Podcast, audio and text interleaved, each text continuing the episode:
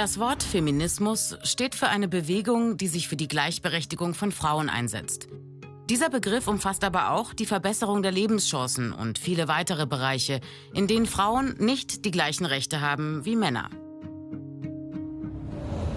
Ein wichtiger Meilenstein des Feminismus ist ein Text der französischen Revolutionärin Olympe de Gouges.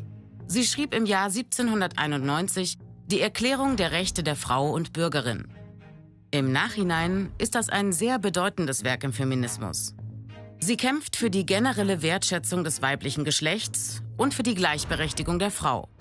Außerdem fordert sie, dass Frauen Rechte in der Öffentlichkeit haben sollen. Der Begriff Feminismus kam zum ersten Mal 1841 in der englischen Sprache auf. Dort stand er jedoch nicht für eine rebellische oder politische Definition, sondern beschreibt lediglich ein Wort, welches sich auf Frauen bezieht. Das Wort Feminismus lässt sich vom lateinischen femina, also Frau, ableiten. Der konkrete politische Bezug entwickelte sich knapp 50 Jahre später, 1891, als die Bewegung für das Frauenwahlrecht entstand.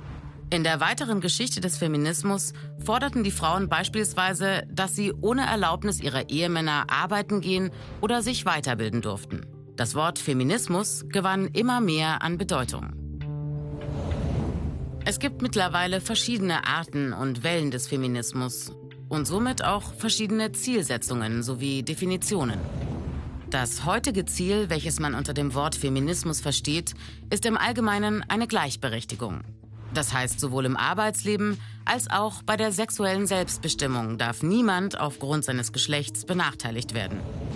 Männern soll keine Angst gemacht werden, denn alle können ein Teil des Feminismus sein, egal wie alt man ist, in welcher Lebenslage man sich befindet und welchem Geschlecht man sich zugehörig fühlt.